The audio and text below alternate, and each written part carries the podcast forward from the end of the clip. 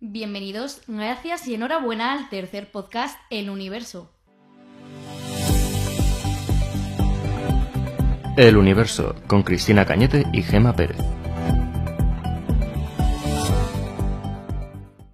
El mes de febrero tiene una fecha muy destacada, San Valentín, por eso hemos querido dedicar este podcast al amor. Pero no vamos a hablar solo de las relaciones en pareja, sino del amor a uno mismo. A hombros de gigantes, con Miguel Ortega. Para tratar este tema del podcast de febrero, contamos con la gran ayuda de Miguel Ortega. Buenas. Muy buenas, aquí estamos. Para quien no conozca a Miguel Ortega, unas breves pinceladas de su currículum. Es doctor en Filosofía por la Universidad Complutense de Madrid, bachillerato en Filosofía por la Universidad Gregoriana en Roma y diplomado en Humanidades Clásicas. Actualmente es el vicedecano de la Facultad de Comunicación en la Universidad Francisco de Vitoria y profesor de Antropología. Pero especialmente, y lo que nos interesa aquí, es que es el fundador y el primer director de la Escuela de Liderazgo Universitario. Es un placer tenerte aquí hoy para hablar de este tema que desde el punto antropológico eres de, los, de las mejores voces con las que podemos contar. Bueno, vamos a ver si es verdad. Estoy segura de ello. Vamos a comenzar esta entrevista, este diálogo, con un fragmento de una película que estoy segura que todos conocemos, El indomable Will Hunting. Si te pregunto por el amor, me citarás un soneto. Pero nunca has mirado a una mujer y te has sentido vulnerable. Ni te has visto reflejado en sus ojos. No has pensado que Dios ha puesto un ángel en la tierra para ti. Para que te rescate de los pozos del infierno. Ni qué se siente al ser su ángel. Al darle tu amor, darlo para siempre. Y pasar por todo. Por el cáncer. No sabes lo que es dormir en un hospital durante dos meses cogiendo su mano, porque los médicos vieron en tus ojos que el término horario de visitas no iba contigo. No sabes lo que significa perder a alguien, porque solo lo sabrás cuando ames a alguien más que a ti mismo. Dudo que te hayas atrevido a amar de ese modo. Por si no has visto esta película, un breve resumen. Está protagonizada por Matt Damon y Robbie Williams, es de 1997 y trata la historia de superación de un joven con unas cualidades intelectuales muy brillantes, especialmente para las matemáticas, pero que su vida personal, su vida social no es tan brillante como a él le gustaría aspirar. Por eso cuenta con la ayuda de un psicólogo, que en este caso está interpretado por Robbie Williams, y en un momento determinado tienen esta conversación sobre esa diferencia que existe de conocer las cosas en un marco teórico, ser un sabiondo, se puede decir, y la realidad. El fragmento que hemos seleccionado para el podcast trata sobre el amor. Y una frase que nos gustaría destacar es que no sabes lo que significa perder a alguien porque solo lo sabrás cuando ames a alguien más que a ti mismo. Miguel, ¿el amor a uno mismo puede ser la medida del amor? Pues en una primera parte sí, no es solo la medida del amor, hay que decirlo así, pero si yo no me amo a mí mismo no puedo amar a otro. Esto es muy importante porque a veces pensamos que el amor es ponerme, digamos, en manos de alguien que me tiene que amar a mí. Y eso también es el amor, evidentemente, pero el amor es necesariamente simétrico.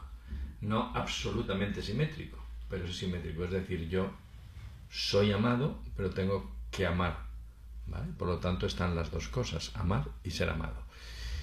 Y para poder amar al otro necesito amarme a mí mismo. ¿Por qué? Porque el amor es un acto de donación. Y entonces cuando yo amo a alguien me doy yo a mí mismo. Pero si lo que yo doy ni siquiera lo amo, ¿qué estoy dando? ¿no? Entonces hay una verdad que es muy básica. Si yo a ti te quiero dar algo que merece la pena y me doy a mí mismo, tengo que descubrir que yo tengo un valor.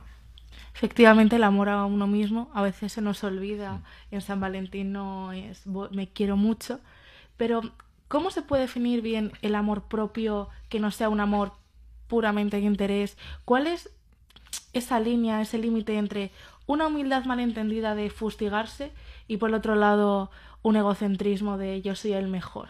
Bueno, es un tema complicado, ¿no? La verdad es que para amarse a sí mismo la primera condición es conocerse bien a sí mismo.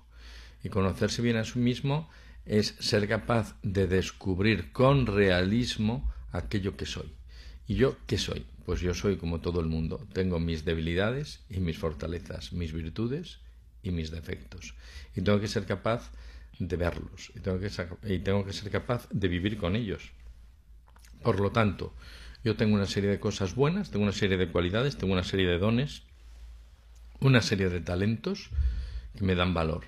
Y tengo también una serie de debilidades. Tengo otras muchas cosas que no sé hacer, otras cosas para las que soy más torpe.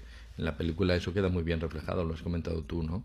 Un, un chaval que tiene unas cualidades intelectuales brillantísimas, pero que luego en los aspectos sociales y en la propia vida es un verdadero desastre. ¿no? Entonces, claro, si eso no eres capaz de unificarlo, si no eres capaz de ver y de balancear, digamos, lo bueno con lo malo, no te puedes querer a ti mismo. En la película, ¿qué le pasa a él? Que se fija siempre en qué, en todo lo malo que tiene, nunca en lo bueno. Lo bueno, en cierto modo, le da igual, como que lo desprecia. Entonces, ¿por qué? Porque se desprecia a sí mismo. ¿no? Entonces, amarse a sí mismo en su justa medida es ser capaz de conocerme bien, saber que soy débil como todo humano, que tengo debilidades y que tengo defectos como todo humano y que eso no invalida las otras cosas buenas que tengo.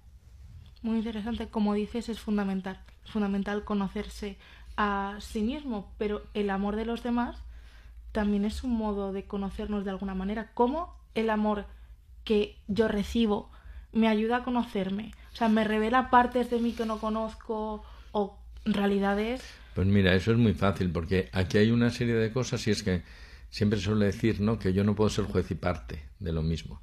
Entonces la visión que yo tengo sobre mí mismo es una visión que está cerrada a mi propia manera de entenderme y de verme. Claro, cuando yo me expongo, cuando yo me abro a otro, ese otro puede descubrir cosas que yo no veo, que yo no veo por mis heridas personales, que yo no veo por los defectos que hemos dicho antes, que yo no veo porque a lo mejor no tengo la capacidad de apreciar eso, que otro sí puede apreciar. ¿no? Entonces, el otro, ¿qué, ¿qué, hace? El otro me revela a mí mismo mm, cómo soy yo plenamente. Y si el otro me quiere aún más, porque si me quiere lo hace también pensando en mí, no solo pensando en que me pueda a mí, o sea, de aprovecharse de mí para algo, sino teniendo el foco verdaderamente en mí. Y por lo tanto, muchas veces el otro te refleja cosas que tú no eres consciente, ¿no? Eso pasa mucho, por decirlo de una manera muy práctica, cuando uno aprende a hablar en público o está enseñando a otro a hablar en público, de repente descubre en el otro pequeños tics, pequeños errores, pequeños vicios que tú dices, oye, ¿cómo no me he dado cuenta yo de eso? Pues porque tú no estás pendiente, estás pendiente de otras cosas y el otro que te está mirando desde fuera sí ha sido capaz de darse cuenta de esos detalles. Parece como que el amor también es una especie de lenguaje que se va aprendiendo, que se va transmitiendo y cómo el amor que yo me tengo a mí misma puede repercutir eh, cómo amo a los demás, es decir, si yo no me amo a mí misma, soy capaz de amar a los demás o rechazo completamente ser amada porque no me creo digna.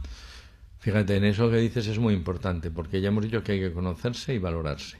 Si yo no me conozco y me valoro, no puedo amar, porque lo que hago es mendigar amor, que es diferente. Es decir, si yo no me quiero, si yo no me valoro, si no, yo quiero estar contigo, pero ¿para qué? Precisamente para que tú me quieras y me valoras porque yo no lo tengo. Entonces me convierto en un mendigo del amor. Ahí no puede haber un amor real, porque ahí lo que hay es una persona que mendiga amor y otra que lo da. Y entonces, claro, el que lo da no recibe nada. Entonces hay una eso no es verdadero amor, ¿no? En el amor verdadero yo puedo reconocer las miserias del otro, por supuesto, pero también tengo que descubrir el amor que el otro me tiene. Si yo solo busco en el otro el ser amado y no amar, estoy perdido. Y por lo tanto hay que aprender a amar. ¿Y aprender a amar qué es? Pues aprender a amar es tener presente al otro y hacer, o sea, poner mi ser para que el otro digamos, sea feliz con lo que yo le pueda dar.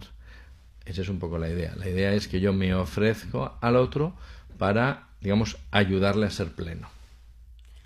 ¿Y tú ves en la sociedad actual que esto está bien entendido, todo el tema del amor propio, el amor a los demás, o caemos en una humildad falsa, o al contrario, un egocentrismo que incluso a lo mejor es falso y cae en un desprecio a uno mismo? Pues es muy complicado, porque en la sociedad de hoy, por una parte, lo primero que veo es que hay mucho utilitarismo. ¿no? Entonces, claro, si, si mi idea es, aunque no sea una idea pensada deliberadamente, pero si en el fondo yo estoy utilizando al otro, en el fondo, no, no claramente decir, pues voy a ir con esta persona porque esta persona me va a conseguir no sé qué, que eso ya es utilitarismo puro, ¿no?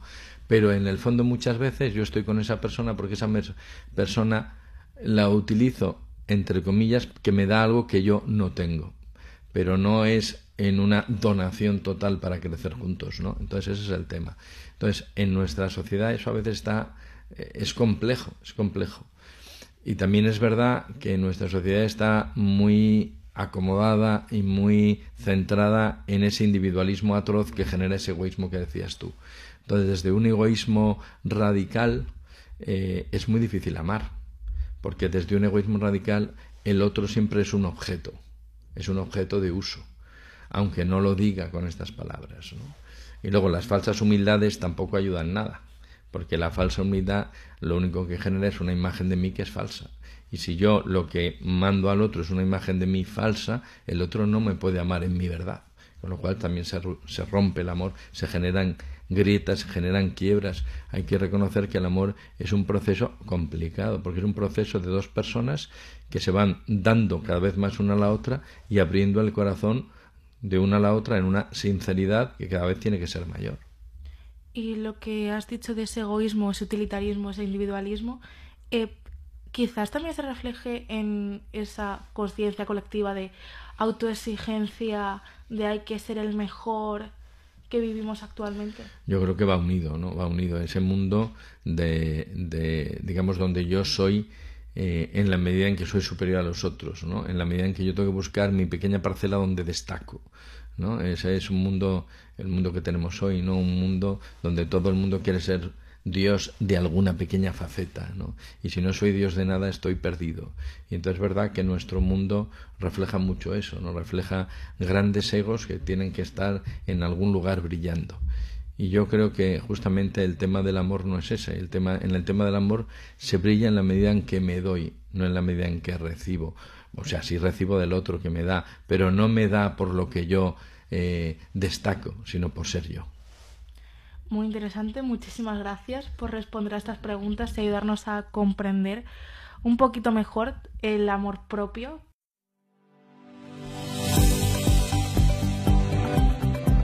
Y hoy, en Espacio Elu,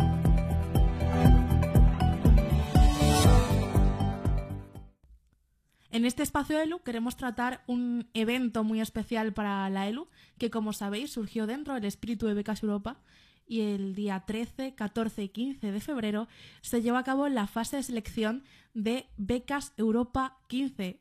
En esta fecha, los 200 finalistas del proceso de selección vinieron a la Universidad Francisco de Vitoria a completar esta última prueba. Hoy tenemos con nosotras a Borja García Lamas, estudiante de tercero de Ingeniería Informática y estudiante de tercero también de la Escuela de Liderazgo, que ha sido monitor en este fin de semana. Borja, cuéntanos un poco tu experiencia. Bueno, la verdad es que es una experiencia única, tanto el poder ayudar a la ELU, que tanto nos aporta en la Escuela de Liderazgo, como poder ayudar a, estas, a estos chavales que están en segundo bachillerato, que quieren participar en Becas Europa, quieren ser de esos 50 becarios. Han pasado un proceso de selección súper largo, desde cuarto de la ESO, más de 2.000 estudiantes quieren meterse. Y aquí en esta última fase solo quedan 200. Y mm, mola mucho ver, ver el entusiasmo que tienen por cambiar el mundo, por cambiar las ideas, por mostrarse cómo son. Es una experiencia muy especial. ¿Y qué te ha aportado a ti como monitor y como estudiante de la escuela el haber estado en este fin de semana? Bueno, eh, me ha aportado el poder ver en parte la escuela de liderazgo no tanto como alumno, sino como alguien que enseña a los demás en todo esto, ¿no? Porque yo como alumno de la escuela de liderazgo pues recibo unas charlas, una formación, hablamos con otros profesores, pero en este caso nosotros somos los modelos de estos 250 alumnos. Ellos se fijan en nosotros, somos su referente de cómo hay que ser o cómo quieren ser. Algunos, pues más que otros. Pero mm, es eso, ¿no? Es el transmitirle todo lo que te han enseñado a ti, lo cual es otra perspectiva distinta. Y hay personas que no han tenido la experiencia de vivir el fin de semana ni como monitor ni como aspirante a participar en Becas Europa. ¿Nos puedes contar un poco Eh, ¿Qué se hace exactamente en el famoso fin de semana? ¿Cuáles han sido las ponencias? Bueno, concretamente yo soy de esas personas que no llegó al fin de, selección de Becas Europa. Lo he vivido este año así como monitor. Y mm, es un fin de semana muy intenso, muchas charlas, muchas conferencias, pero sobre todo se habla muchísimo, se habla de todo y de cualquier cosa que a uno le haya interpelado. Lo que queremos conseguir es que ellos se muestren y poder ver cómo profundizan las cosas, las ideas que tienen. Muy intenso, pero también muy divertido. Se preparan un montón de actividades, conferencias muy interesantes. Vino un científico español que también es inventor, que era una pasada. Conoces a gente muy increíble, que dices, esto es de este uno entre un millón que no te imaginas que pueden existir. Y, joder, es una experiencia, eso, em, única y que no vas a encontrar en otro sitio. ¿Y has visto una evolución en los candidatos desde que llegaron el viernes hasta que se fueron el domingo? Claro, claro. El primer día eh, suelen venir muy cortados, tímidos, algunos más que otros, pero mm, es que hay gente que viene desde la otra punta de España, aquí solo un fin de semana, a convivir en un hotel con 250 chavales más que no se conocen de nada. Bueno, conocerán otros 10 de su trabajo final, pero no conocen nada ni a los monitores ni qué va a pasar. Solo saben que vienen aquí con la ilusión de poder ir al viaje de becas y se ve una evolución como al primer día pues son más tímidos, les cuesta un poco más, luego se van soltándose, al final acabas haciendo un grupillo que en el que coges muchísima confianza y se muestran como verdaderamente son y sí, sí, hay una gran evolución. ¿Y has visto una evolución en ti como estudiante de la escuela? Porque ya te va quedando menos tiempo en la escuela, Borja. Bueno, sí, ya el año que viene es mi último año.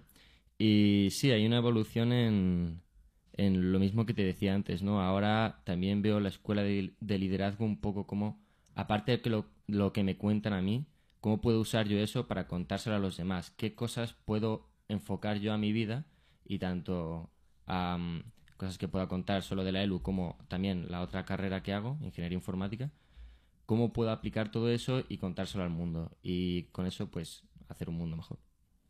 Pues muchísimas gracias Borja por contarnos tu experiencia. Ya sabes que estás siempre bienvenido en este programa que como todos sabéis Borja es la voz del universo. Muchísimas gracias. Muchísimas gracias a vosotras.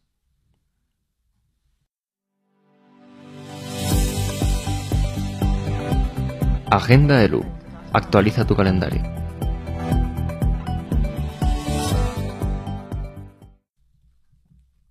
En el mes de marzo también tenemos un encuentro fundamental dentro de la escuela, que es el Congreso Voces Universitarias. Como todos sabéis, porque espero que, hayáis leído los mensajes y la publicidad, el segundo congreso va a ser el 7 de marzo en la nave y va a tratar sobre tecnología y humanidad esperamos que podáis venir y que si no estéis muy atentos a las redes sociales, a YouTube, para luego disfrutar de todas las ponencias que van a desarrollarse y que van a ser muy interesantes para plantearse los retos del futuro que ya están tomando partido en la sociedad de hoy. Y aquí termina el podcast de hoy. Podéis seguir la cobertura del Congreso de Voces Universitarias en Instagram, en voces.universitarias y también seguir lo que estamos haciendo aquí en el universo, en el universo barra, barra baja UFV. Bienvenidos, gracias y enhorabuena.